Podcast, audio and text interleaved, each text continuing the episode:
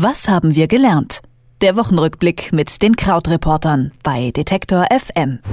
Einen Schritt zurücktreten vom Nachrichtentrubel und die Erkenntnisse der Woche zusammenfassen. Dabei hilft uns wie immer unser Krautreporter Christian Fahrenbach. Grüß dich. Hallo. Ich würde behaupten, spätestens seit dieser Woche haben alle gelernt, wer die Leute sind, die sich Reichsbürger nennen. Oder willst du es uns nochmal erklären? Naja, also es war natürlich sehr viel jetzt in den Schlagzeilen, äh, diese Gruppe.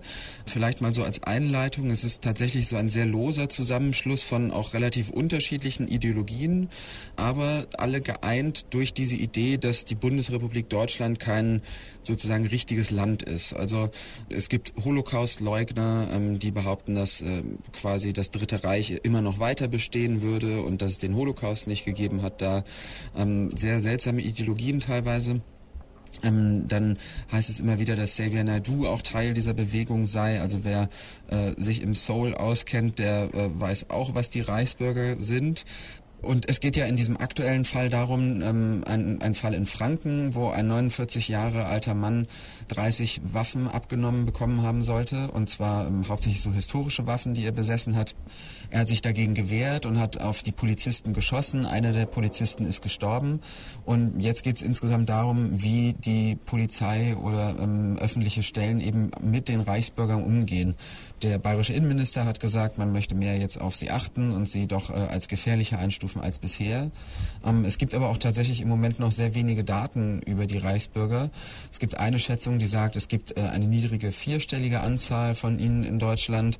Ähm, eine andere Schätzung sagt, dass es eine niedrige dreistellige Anzahl an Reichsbürgern mit extremen Ansichten gibt. Also da ist noch sehr viel im Dunkel und jetzt diese Woche hat das eigentlich erst begonnen, da etwas äh, mehr Licht ins Dunkel getragen zu werden.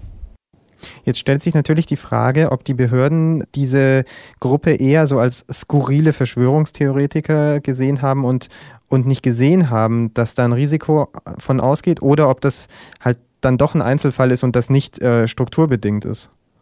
Ja, es gab ja dann auch tatsächlich die ähm, Schätzung, dass es auch in den Reihen der Polizei einige Anhänger der Reichsbürger gäbe.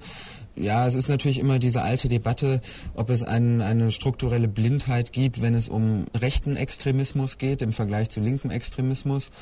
Ja, und da wird sich jetzt halt auch zeigen, was die Aufarbeitung, was die Aufarbeitung bringt. Normalerweise ist immer erstmal ja die erste Lesart zu sagen, dass es eine etwas größere ähm, ja, Großzügigkeit mit solchen rechten Ansichten gibt und man davon dann immer eher etwas überrascht ist, was natürlich viele, viele Bürger oder viele Menschen natürlich mit Fragezeichen hinterlässt. So. Wir haben außerdem gelernt in dieser Woche, dass Daesh in der Klemme ist. Die Anti-IS-Koalition rückt auf Mosul im Irak vor und Dabik in Syrien hat Daesh schon verloren. Äh, Mosul, okay, ist mir ein Begriff. IS-Hochburg sagen da alle. Aber Dabik, warum ist äh, dieser Ort wichtig? Ja, also zuerst ist es ja tatsächlich so, wenn man äh, diese alte oder andere Abkürzung nimmt, ISIS, da steckt es ja schon drin. Also Islamischer Staat wie Irak und Syrien, also quasi so ein bisschen so das Hauptquartier oder die beiden Länder, in, von denen es ausgehen sollte. Das Kalifat, also das Königreich dieses, dieser, dieser Terrororganisation letztlich. Also Königreich ist ein bisschen untechnischer Begriff, aber quasi als Beschreibung. Und Dabik in Syrien ist ein Ort, der anscheinend in den Prophezeiungen von Mohammed vorkommt oder also quasi in, in religiösen Schriften vorkommt und in dem für den prophezeit wird, dass es ein Ort sei, an dem eine entscheidende Schlacht stattfinden werde. Das wird natürlich so interpretiert, als sei es die entscheidende Schlacht zwischen äh, Christen und Muslimen. Deshalb war Dabik auch der Ort, an dem der ähm, ISIS oder IS-Anführer vor, ich glaube, zwei, zweieinhalb Jahren überhaupt das Kalifat ausgerufen hat. Also es ist so ein sehr symbolträchtiger Ort.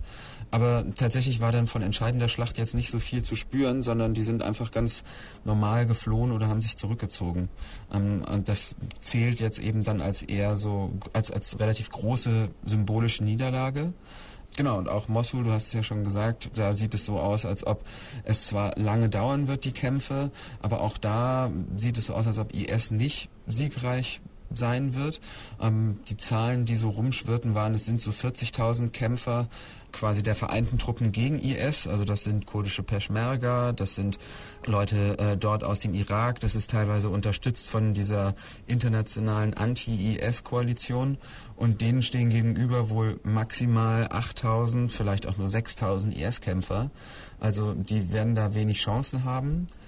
Aber das Ganze ist trotzdem ein bisschen problematisch, denn ähm, diese Koalition aus den gegnerischen Kämpfern eint halt wirklich nicht sehr viel, außer dass sie IS dort nicht haben wollen. Und man weiß nicht so recht, was in der Zeit danach in Mosul passieren wird. Und ähm, es nicht nur, dass IS vermutlich sich, selbst wenn es zurückgedrängt wird, mit ähm, Einzelanschlägen, Selbstmordattentäten etc. wehren wird, sondern auch, es ist auch völlig unklar, wie diese sehr unterschiedlichen Gruppen hinterher eine gemeinsame Politik oder eine gemeinsame Linie finden sollen.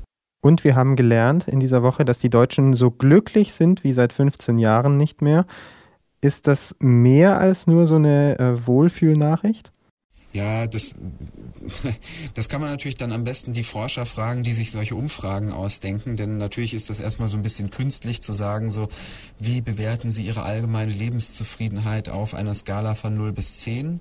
Aber vielleicht, so sehr man das insgesamt fragwürdig findet, so eine Frage, so sehr kann man ja doch davon ableiten, was es bedeutet, wenn auf diese Frage immer positiver geantwortet wird. Und äh, tatsächlich ist es so, dass jetzt halt äh, diese Woche eine neue ähm, Umfrage oder eine neue Art Edition, eine neue Ausgabe herausgekommen ist. Die Deutschen geben sich jetzt 7,11 Punkte von 10 und das ist der höchste Wert seit 15 Jahren. Schleswig-Holstein ist immer der Landstrich, der sich äh, die besten Noten gibt, Mecklenburg-Vorpommern die schlechtesten.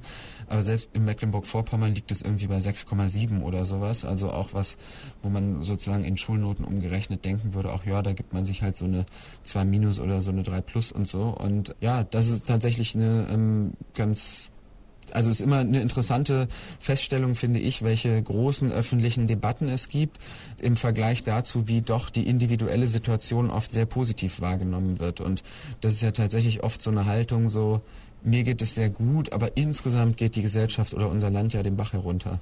Das heißt, eins davon stimmt nicht oder kann beides gleichzeitig passieren?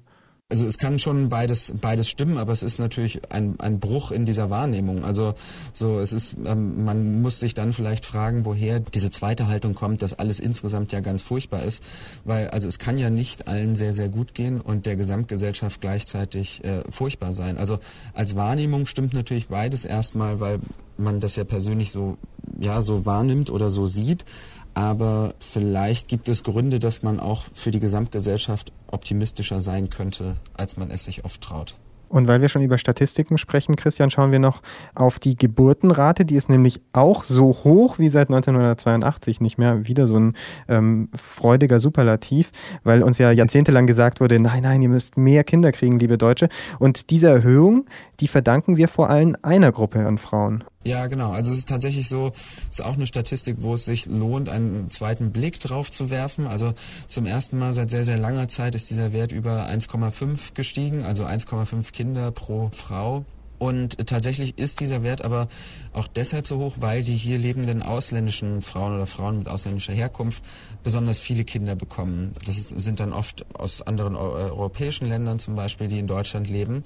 Und da ist es oft so, dass wenn jemand äh, in ein neues Land auswandert, dann sozusagen bringt er erstmal seine, seine Geburtenrate aus diesem Land mit. Aber in der Sekunde, in der, in der man im neuen Land ist, dann gleicht sich das auch nach und nach über die Zeit an, weil es zum Beispiel über ähm, Bildung dann so ist, dass ähm, ja auch gut gebildete Frauen oder Frauen mit formal hohen Bildungsabschlüssen tendenziell eher weniger Kinder bekommen.